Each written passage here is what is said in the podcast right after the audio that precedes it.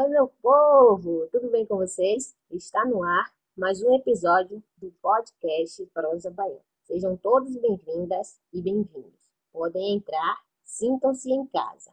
E nessa semana, em que acontece a Semana Nacional de Luta da População em Situação de Rua, data em que homenageia as vítimas do massacre da Sé, que ocorreu em agosto de 2004 na Praça da Sé, em São Paulo. Eu vou bater um papo com Lucas Gonçalves, idealizador do Salvador Invisível, que é um projeto que cuida de pessoas em situação de rua da capital baiana. E como a ideia do Salvador Invisível também é contar histórias, o Lucas vai contar hoje aqui no Prosa Baiana algumas histórias Histórias como a de Elton, de Dona Nalva e de seu Lafayette. E a história de seu Lafayette, minha gente, é muito linda. Tenho certeza que você vai se emocionar. Neste episódio também vamos conhecer alguns motivos que podem levar pessoas à situação de rua. Vamos mostrar ainda para vocês que há sim uma Salvador para além dos pontos turísticos. Fica com a gente. Lucas, conta pra gente. Assim como Prosa Baiana, que nasceu para contar histórias, Projeto Salvador Invisível também surge com a intenção de dar, de ecoar, na verdade, porque as pessoas já têm suas vozes, essas pessoas em situação de rua, que muitas vezes são invisibilizadas por grande parte da sociedade. Como é que se deu esse processo? A Salvador Invisível, ela nasce a partir de uma militância que eu já tinha, uma militância de 12 anos, comecei com 17 anos, hoje eu tenho 29 anos, sim. Só que a população de rua, ela, eu comecei a pensar um pouco mais nela, nessa questão de dar visibilidade de uns sete anos para cá. Por quê? Porque eu me lembro quando eu estava indo na antiga Fonte Nova ainda, antes de vir à Arena, é, e aí eu via algumas pessoas em situação de rua chegando para mim para, tipo assim, a gente conversava todo domingo. Eu ia com alguns amigos, né, tempo de escola. Eu estava saindo da escola, entrando na graduação na faculdade. E aí ia para bater papo com o pessoal, sabe? A ideia era essa, vamos lá para conversar e a gente levava um rango também do pessoal. E aí sempre chegavam as vans, chegavam é, os carros, grupos de amigos, grupos religiosos para poder fazer doação. Só que o pessoal não estava indo receber. Eu fui perguntar para o pessoal por que eles estavam indo. Eles disseram assim, ó, o pessoal vem aqui, faz uma entrega, entrega um, um pão, entrega uma sopa, entrega uma roupa e vão embora. Eles não sabem nosso nome, não sabem nossa história, simplesmente vêm e vão embora. E vocês não, vocês vêm para saber a nossa história. Por mais que não tragam um rango muito bom, tipo uma lasanha, um, um rango de muito boa qualidade, apenas era um pão misto, sabe? Um pão com queijo e presunto. É, e quando tinha dinheiro, a gente levava açúcar mas o pessoal preferia estar conosco, porque a gente ia para ouvir histórias, a gente ia para poder conversar com a galera, sabe? Entender, é, mostrar, tipo assim, ó, você também pode ser visto, você também merece atenção. Então, a militância nasce a partir disso. Entendi. Então, na verdade, a militância começou no pátio da faculdade? Não, começou eu saindo do ensino médio. Eu saindo do ensino médio e entrando na faculdade. Certo. E aí muitos fatores, como a ausência de vínculos familiares, perda de, de ente querido, desemprego, violência e perda de autoestima, o alcoolismo também, o uso de drogas e alguns é, problemas mentais podem levar pessoas às ruas. Por isso, é preciso que a gente tenha muita consciência, Lucas, para a gente enxergar que existe Sim. vida na nossa cidade muito além do que a gente costuma enxergar, Exato. não é verdade? Exato. É bem como você colocou, Dami. É, de fato, a população de rua é um grupo heterogêneo, sabe? É bom até a gente trazer mais à frente a definição do que é população de rua e do que a gente entende como população de rua. É um grupo com diversas pessoas. Geralmente as pessoas me perguntam assim, ah, como é trabalhar com população de rua? Depende porque existem diversos tipos de pessoas em situação de rua. E você colocou, por exemplo, um grupo que é muito fragilizado, que é o grupo das pessoas que têm uma certa doença mental. Não sei se o termo correto é esse, mas eu vou, eu vou utilizar esse, tá? São pessoas que são diferentes uma das outras. E aí, por exemplo, se a gente fosse traçar um perfil da população de rua, de forma geral, de forma majoritária, é composta por pessoas que não necessariamente, ah, vendeu a televisão para comprar uma pedra de crack. A sociedade tende a achar isso. São pessoas, em regra, que estão na rua por uma depressão, teve uma depressão, a gente sabe que depressão não é um motivo isolado, mas é um conjunto de fatores. se for uma mulher em situação de rua, a gente vai ver que a maioria delas, se não quase todas, é para a situação de rua por conta de uma violência doméstica familiar. Isso fez com que a mulher saísse daquela casa e fosse para a rua, porque para ela é muito melhor ir para a rua do que estar naquela casa. Se for mulher solteira, por exemplo, é muito melhor estar na rua do que sofrer um abuso sexual. A gente, enquanto sociedade, tende a achar que a população de rua é um bando de drogados, é um bando de gente que não quer trabalhar. Não necessariamente, não necessariamente. Entendi. E assim, Lucas, é impressionante essa invisibilidade, essa negação do outro. Isso é muito comum. A relação que se estabelece com a população de rua é muito cruel. E é importante, e você já citou anteriormente, a questão do que de fato é, são pessoas em situações de rua, do que se acredita como pessoas que moram na rua. Define pra gente, por favor. Massa, massa demais. Olha só, falar de população de rua não é só falar sobre pessoas que estão é, é dormindo nas ruas. A gente tem um decreto, tem um decreto que é o decreto 7053, um decreto federal, que é a política para a população em situação de rua. E aí, logo no primeiro artigo, no parágrafo único, vai trazer a definição do que é pop rua. Eu não vou ler o decreto, mas aí a, a quem estiver nos escutando pode dar uma olhada. Parágrafo 1 do artigo, é parágrafo único do artigo 1 desse decreto, decreto 7053. Que população de rua é um grupo heterogêneo, ou seja, é um grupo de diversos tipos de pessoas. Aí vai trazer três tipos de pessoas que compõem a situação de rua.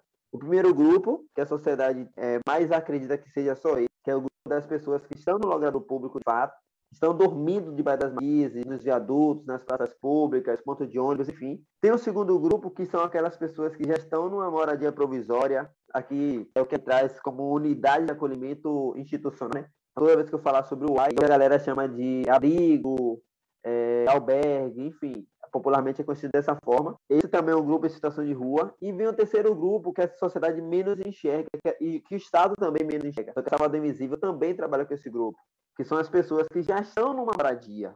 Entende? É, por exemplo, o auxílio aluguel. Auxílio aluguel aqui em Salvador é no valor de 300 reais. Por que, que essas pessoas continuam em situação de rua? Por um único motivo. Lucas, recebo auxílio moradia. Se eu perco meu auxílio moradia, eu volto para a rua, porque não tenho um trabalho, eu dormi na rua. É a sobrevivência da rua, entende? Se eu deixar de receber meu auxílio aluguel, eu vou para a de rua de volta. Eu, ou melhor, eu volto a dormir nas ruas, entende? Pulo do gato, né, como falam. Gente, por favor, né? Ao invés de estar espalhando fake news, ao invés de estar inventando fofoca lá no grupo da família, vamos estudar. Dar, vamos lá, dar uma pesquisada, dar uma olhadinha no decreto federal que o Lucas citou aqui, é o decreto número 7053, que fala sobre a política para é, pessoas em situação de rua, artigo 1 parágrafo único, tá? E outra coisa que devemos nos atentar, Lucas, é a questão do uso de alguns adjetivos pejorativos. Algumas pessoas têm a mania de usar termos como mendigos, vagabundos, entre outros, para classificar pessoas em situação de rua. E é importante observarmos sempre o nosso lugar de privilégio quando formos adjetivar outras situações que não são nossas. Você concorda? Sim, sim. Exatamente. Mas, Dami, algo bem interessante sobre essa questão de é, esses termos pejorativos, né? É, é, por exemplo, como você trouxe, né? Morador de rua, mendigo. Nem todo mundo está em situação de rua são mendigos, porque mendigo é aquela pessoa que vive na mendicância. Uma pessoa que conta uma história em troca de, de um dinheiro, em troca de algo de rua. E ainda ousa dizer que a maioria das pessoas em situação de rua não são mendigas. Tem um, um né, chamado Eduardo Marinho, que prefere, e até utilizo também esse mesmo termo, ao invés de ser morador de rua, ser desabrigado. Então, é bom de quebrar esses termos mesmo pejorativos e tal. Até porque, por exemplo, assim como é pejorativo chamar um, um homossexual, um gay, é, é, de viadinho, isso é um termo pejorativo, uma neguinha, um neguinho, é um termo pejorativo, entende? Por que, que com a população de rua, por exemplo, a gente tende a normalizar? Complicado, não? Complicado. Sim, bastante complicado. E também tem uma outra coisa que a gente precisa eh, levar em consideração, que é a questão do governo. Atualmente, nós não temos um governo, né? Para falar a verdade, nós estamos vivendo um momento de desgoverno no Brasil.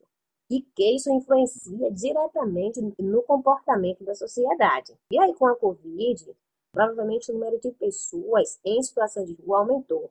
Qual é a real situação hoje eh, de Salvador? a pandemia ela veio para mostrar a fragilidade do Estado.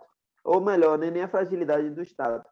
é, a fragilidade da sociedade e mostrar o quanto o Estado ele é inoperante com essas pessoas, sabe? Com as pessoas em situação de rua. De que forma? É, em, logo em março do ano passado, quando estava mais alarmante, né, a questão da pandemia, ninguém sabia como era, como é que pegava e tal, é, como matava, ninguém sabia. Mas aí todo mundo fica, fica em casa, fica em casa, fica em casa, massa. Que a população de rua continua na rua. E até surgiu aquela frase, né? É, e quem não tem casa? Uhum. Então, a pandemia veio para mostrar essa fragilidade da sociedade e essa inoperância do Estado. Aqui em Salvador, eu digo tudo em Salvador, foi até diferencial essa questão do Estado, né, da prefeitura, com a população de rua, porque aqui teve a questão de como os hotéis estavam em desuso, porque não tinha turismo, foi alugado hotéis, né, hotéis e motéis para a população de rua, foi distribuído alimentos para a galera que estava, que continuava nas ruas e tal. Só que isso não é o suficiente, porque não basta apenas você chegar e colocar a pessoa naquela casa e massa, sacou? Ou num quarto de hotel e massa. Mas e quando acabar a pandemia, ou por exemplo, agora acabou a licitação, né, que tinha acho que no mês de março, o chamamento público que tinha com a rede é, de hotelaria e tal. E em março todo mundo voltou para a rua. Obviamente que muitas pessoas, muitas é até complicado, mas algumas dessas pessoas foram para a unidade de acolhimento, outras receberam auxílio moradia e tal, mas muitas voltaram para as ruas. Então, assim, até quando que o Estado é, é, é, vai continuar pensando algo é, de rápida solução, sabe? Por que, que não é pensado, sei lá, em tirar de fato a pessoa daquela situação? E não só tirar com auxílio moradia, porque como falei logo no início, três reais não é nada. A gente mora em Salvador, que é uma cidade que é cara, não é uma cidade barata de se viver. Então, três reais é um aluguel ruim, sabe? De uma casa que, que não te traz dignidade, não te traz conforto. E sabe que a ideia de casa, a ideia de um lar, é, traz uma ideia de dignidade. Então, do que, é que adianta ter 1.600 reais e alugar, sei lá, no, no, lá no, no, no do Judas, por exemplo? Sabe? É, se existe essa cidade, me perdoe, intenção não é ofender. É mais o, o ditado que é utilizado, tá? O Caba do Judas. Mas é complicado, velho, a atuação do Estado, muito complicado mesmo. E, por exemplo, se a gente for sair de Salvador, Dami, a gente for, por exemplo, é, para a região sudeste, São Paulo, é, pô, na época da pandemia, sabe? Isso foi ano passado, foi esse ano, não me lembro, porque é tanta coisa acontecendo ao mesmo tempo.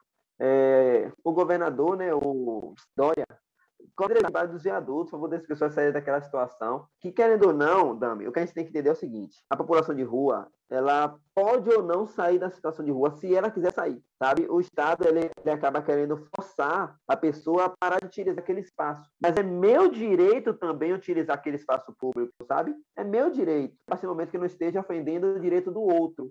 E onde é que eu estou ofendendo o direito do outro debaixo de um viaduto? Entende? Então tem essa questão também. Por exemplo, Dami, é muito prático pegar e falar assim, ó, oh, Dami, vou te tirar da situação de rua, toma aqui 300 reais, sabe? 300 reais e se vire. Mas o que eu faço? Me garantir naquela casa.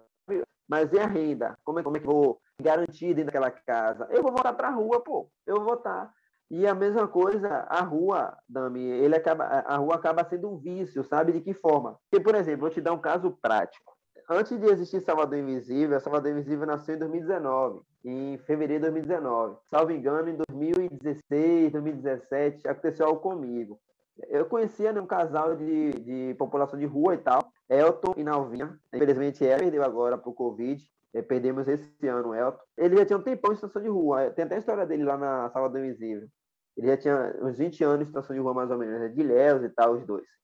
É, e aí, conheci Elton eu comecei a estar mais junto dele, dele e dela e tal. Até que eu consegui, junto com alguns amigos e familiares, alugar uma casa para eles dois, lá em Itapuã. Alugamos a casa e tal, mobiliamos toda, toda a casa. Enfim, um mês depois, o Elton voltou para a rua. E eu fiquei sem compreender, sabe? Tipo, velho, como assim, velho? Você voltou para a rua, a gente conseguiu tudo para você, não sei o quê. Para mim, é, eu tenho muito aquela questão de tentar entender o outro, sabe? Eu fiquei chateado no momento, só que aí eu me permiti ouvir Elton. Falei assim, me explica, por que você voltou para cá? Ele falou assim, Lucas, é porque eu já estava tão acostumado com a rua, porque e aí quando eu fui para uma casa, é, eu me senti preso, me senti como se estivesse na prisão, tinha perdido minha liberdade. Então, assim, foi aí que veio o estralo também, sabe? Tipo, pô, eu não posso tirar fulano, beltrano da rua é, é, de imediato. É uma redução de danos também, porque a rua também é um vício, também traz aquela falsa sensação de liberdade, sabe? Não vou nem chamar de falsa sensação, é, porque de fato, para mim pode ser uma falsa, mas para ela é uma verdadeira sensação de liberdade, né? então até é injusto eu falar assim. E aí que eu aprendi com ela, toda a pessoa daquela ação de rua tem que garantir a casa, beleza, mas vai ter dia que outro vai querer dormir na rua, pô, sabe? E é normal, e é normal. É um trabalho de formiguinha mesmo que o Estado deve fazer.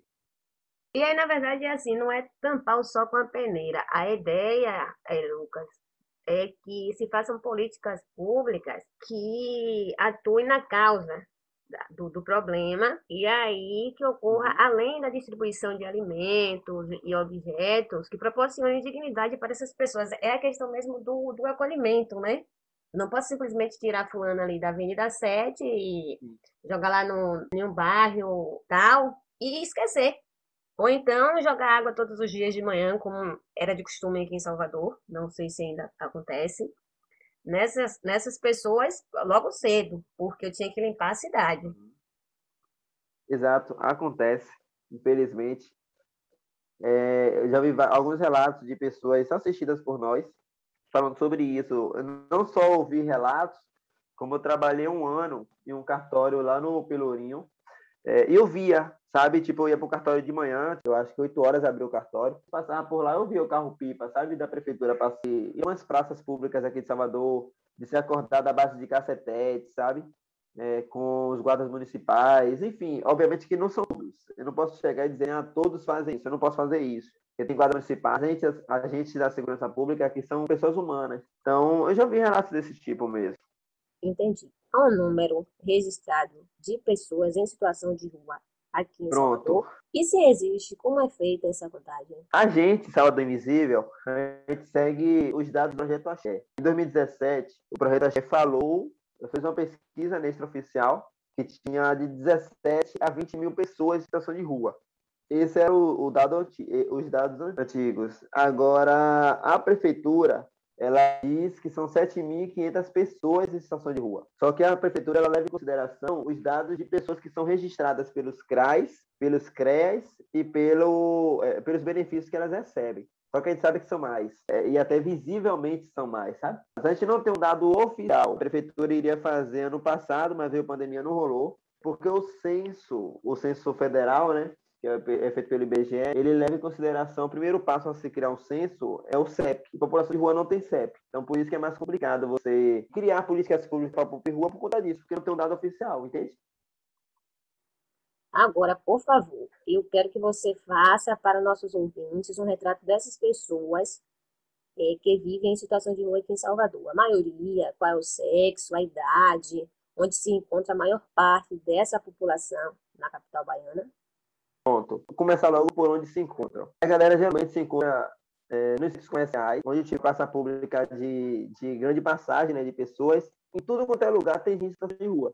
Lago de Roma, é, Praça da Piedade, de Dutra, aqui da Ban, região da Barra, é, Itapuã, porque são regiões que têm grande fluxo de pessoas grande movimentação. E aí traçar um. Ser pessoa negra, é, que eu chamo de negra que eu falo de pardas. É, só você uma noção, eu nunca vi um branco em situação de rua.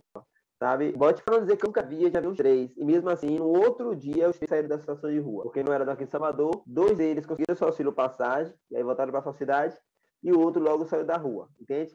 Então, é, é, é, raridade e, obviamente, que eu também não quero que, que o branco vá para a situação de rua. Assim como, é, assim como eu, eu não quero que o negro também vá para aquela situação. Mas se a gente for traçar, é uma pessoa negra e sobre idade também. É, a idade geralmente é dos 40 aos 60 anos em Salvador. Esse é o perfil da população de rua, entendeu? Certo. Vocês realizam um belíssimo trabalho em Salvador. Quero saber como é que acontece essa distribuição de alimentos, agasalhos e agora máscaras para essa população em situação de rua. Só para ressaltar, o trabalho da Salvador Invisível ele vai um pouco além do trabalho de entrega. Nosso trabalho é muito mais acompanhar aquela pessoa né, está em situação de rua e fazer um que ela daquela situação. Se ela cair, se ela quiser sair daquela situação, se ela não quiser, a gente vai continuar acompanhando mesmo assim. Nosso trabalho é muito mais psicossocial, de fazer acompanhamento psicológico daquela pessoa, fazer o acompanhamento assistencial daquela pessoa. Gente tem uma equipe jurídica, a gente tem uma equipe de saúde também que faz esse trabalho de acompanhamento. A gente tem três médicos na Salvador Invisível, alguns estudantes de medicina, dentistas, enfermeiros. O nosso trabalho é de acompanhar aquela pessoa.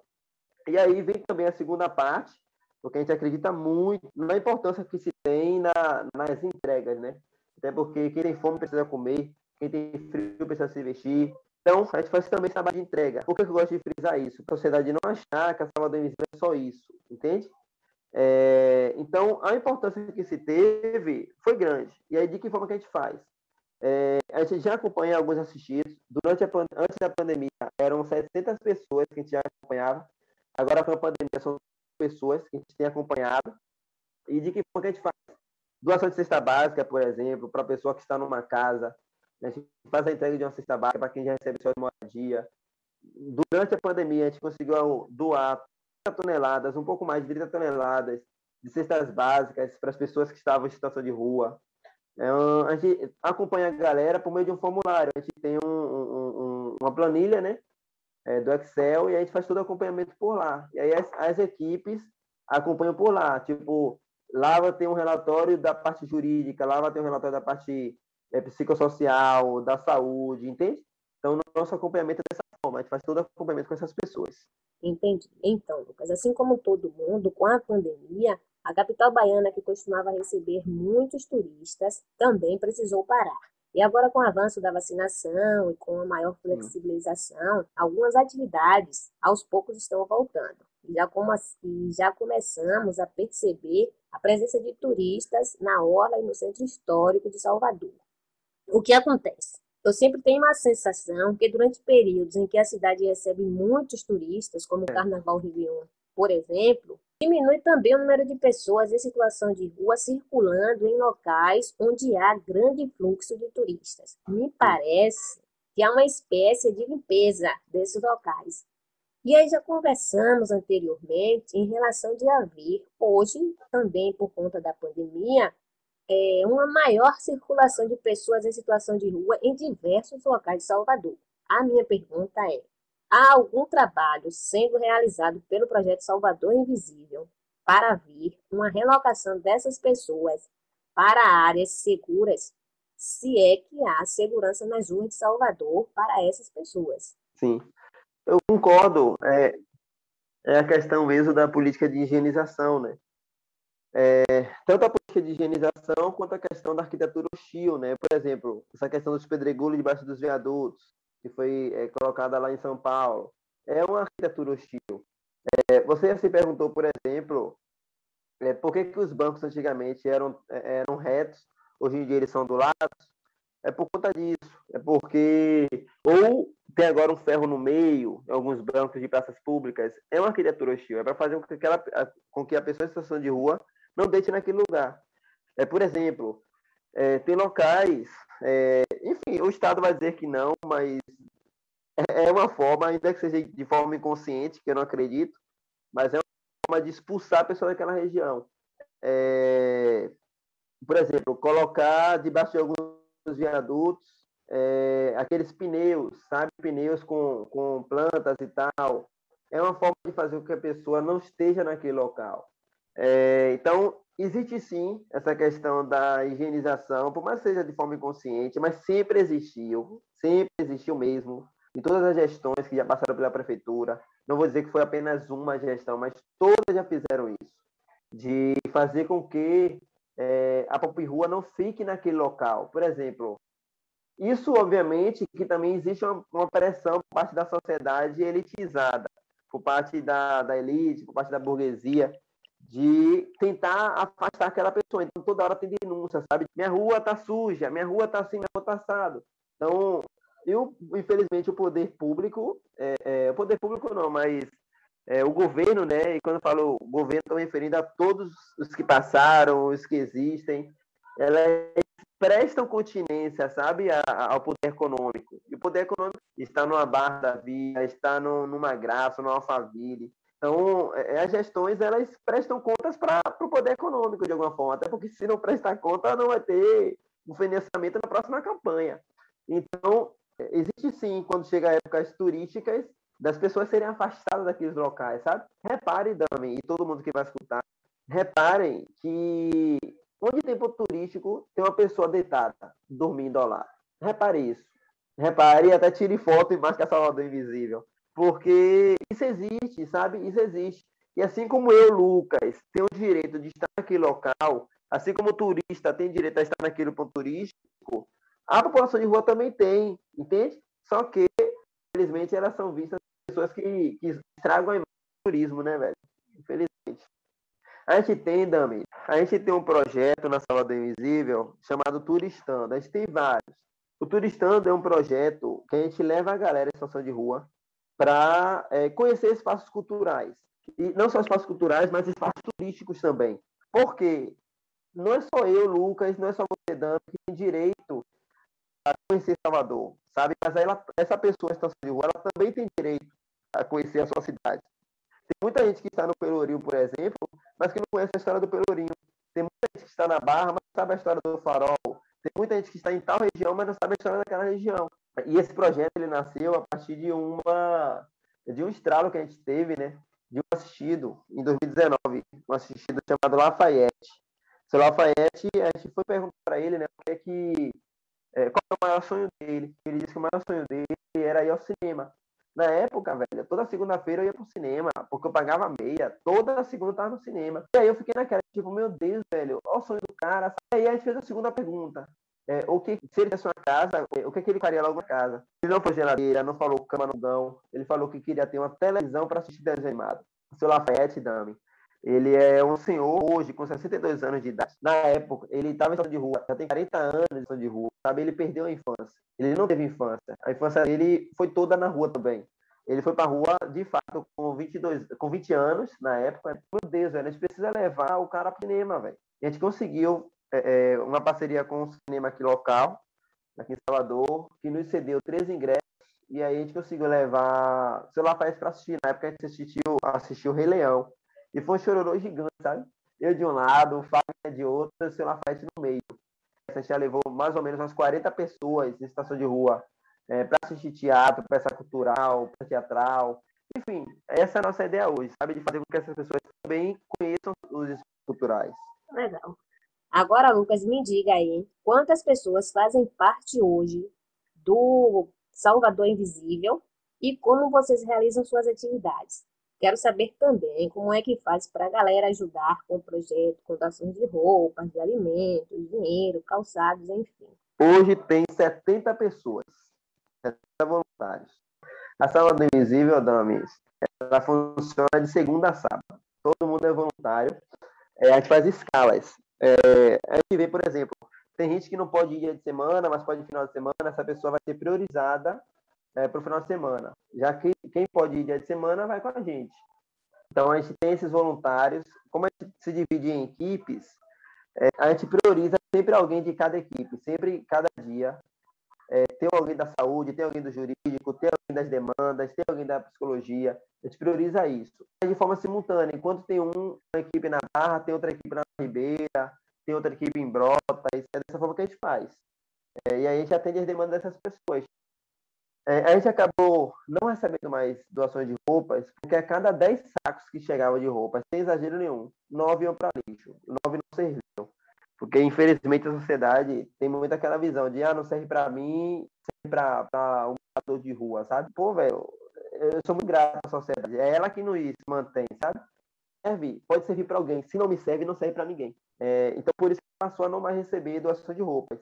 Doações de alimentos, a gente recebe, geralmente a gente vai buscar. Agora a gente está aproveitar, né? Que, que, eu sei que vocês vão ter uma boa audiência. A todo é mundo que vai ouvir isso, é, aqui do Prosa Baiana, vou aproveitar que, que o Prosa Baiana vai ter uma grande audiência, tenho certeza disso, para poder estar tá divulgando também algo nosso, que é a campanha do Agazar, né? Que a gente chamou de O Amor Não é Invisível, em parceria com quatro shoppings aqui de Salvador.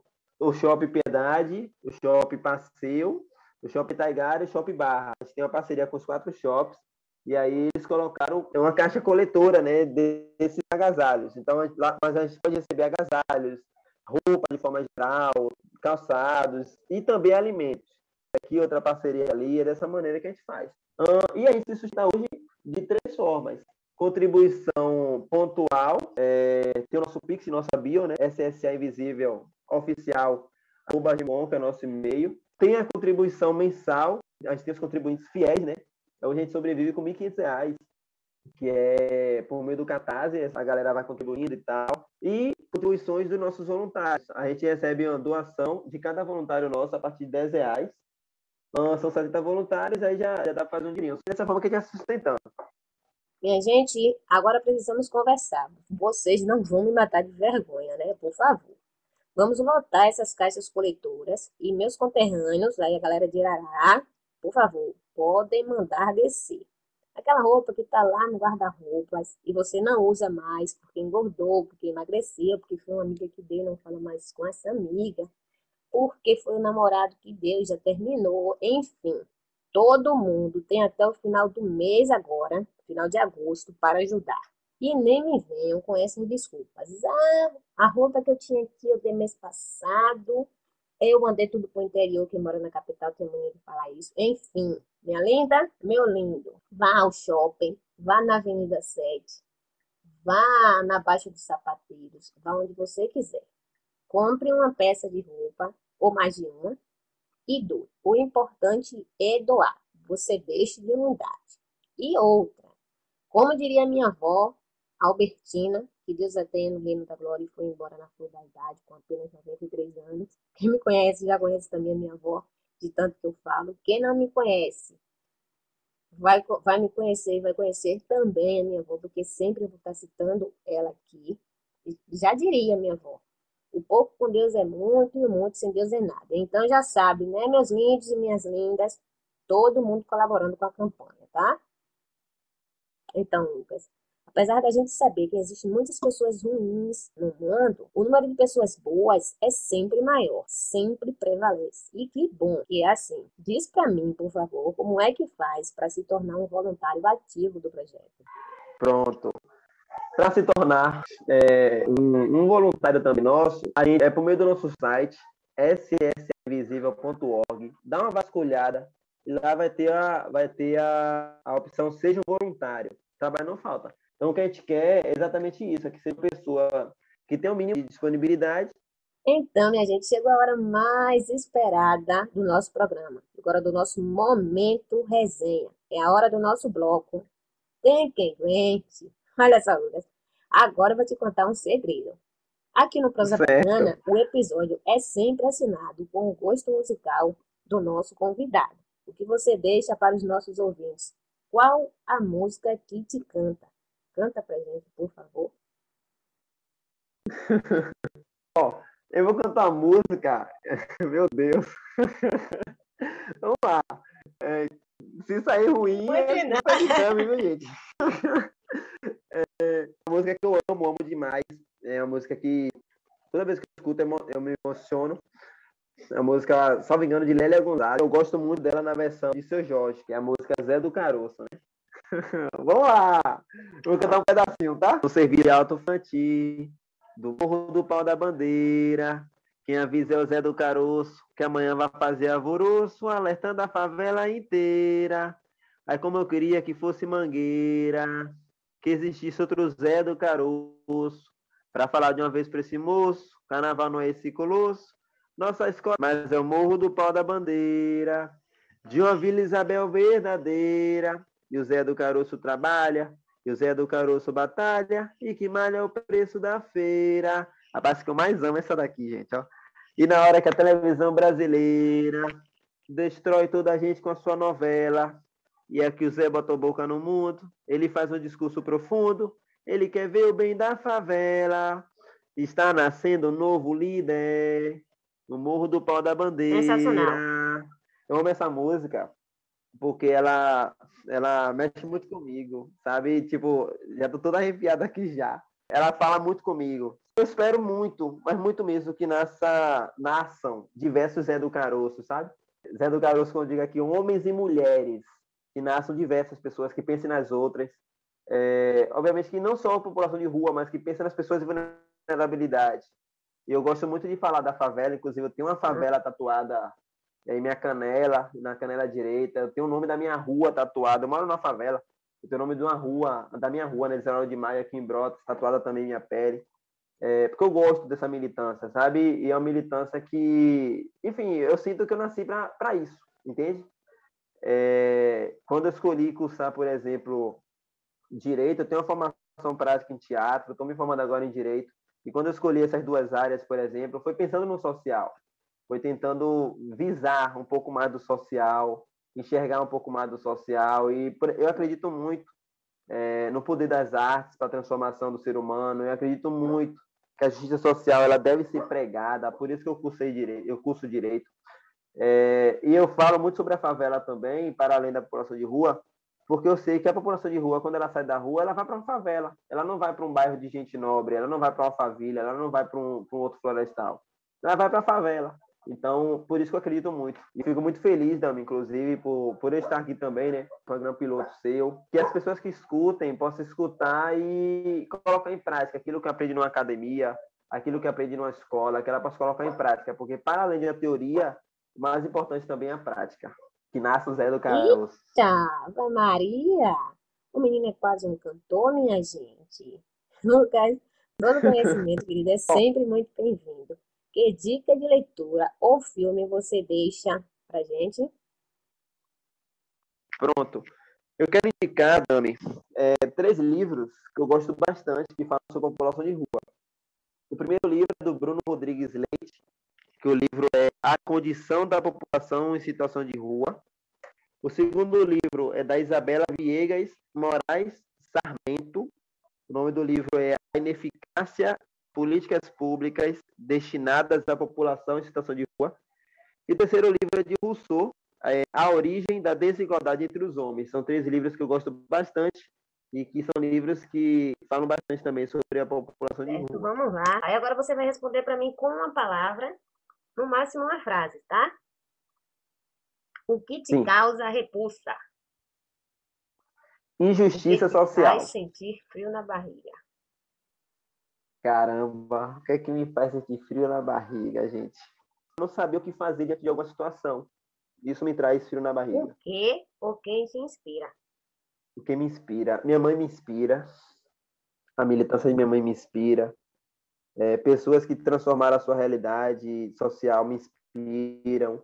Martin Luther King é uma pessoa que eu admiro bastante músicas me inspiram. Então, minha gente, excepcionalmente hoje não vai acontecer a brincadeira eu já, eu nunca. Porque até para a gente fazer graça, a gente precisa de motivos. E, infelizmente, hoje não temos motivos para isso.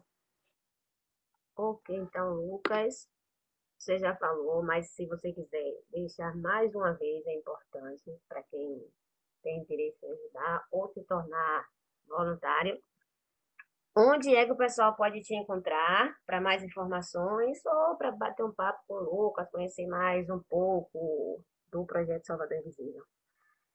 Pronto. A minha rede social, a minha particular, é a é Lucas, meu Instagram, lucas.lgj, lucas.lgj, e tem a da Salvador Invisível, que é SSA Invisível, nosso Instagram.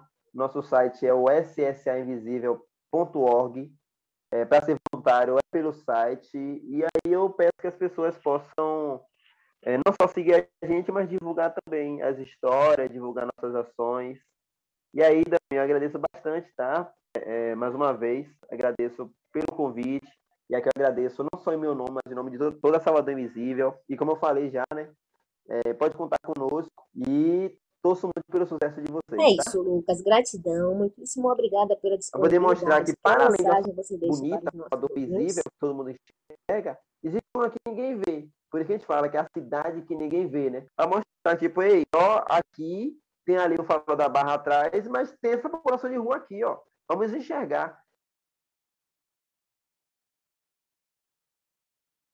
Então é isso, minha gente. É hora de dizer até breve. Espero que tenham gostado deste episódio. Já aproveita para seguir a gente, para dar aquela moral, né? Ah, uma dica sensacional. Finge que o podcast é fofoca, espalha para todo mundo, tá? e já sabem, né? Sugestões, elogios, participações e jobs é só chamar no WhatsApp. DDD 71, o número é 98854 2738. Tá. Estava com o celular bloqueado, não conseguiu anotar. Calma.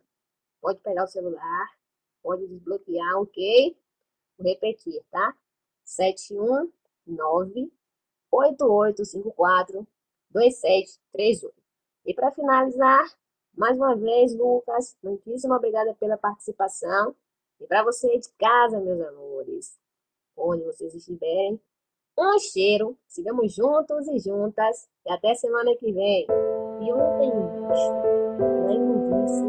parque, tratando bonita entre os depois, quando achava alguma coisa, não examinava, nem cheirava, engolia com voracidade. O bicho não era cão, não era um rato, não era um rato. O bicho, meu Deus, era um homem. happen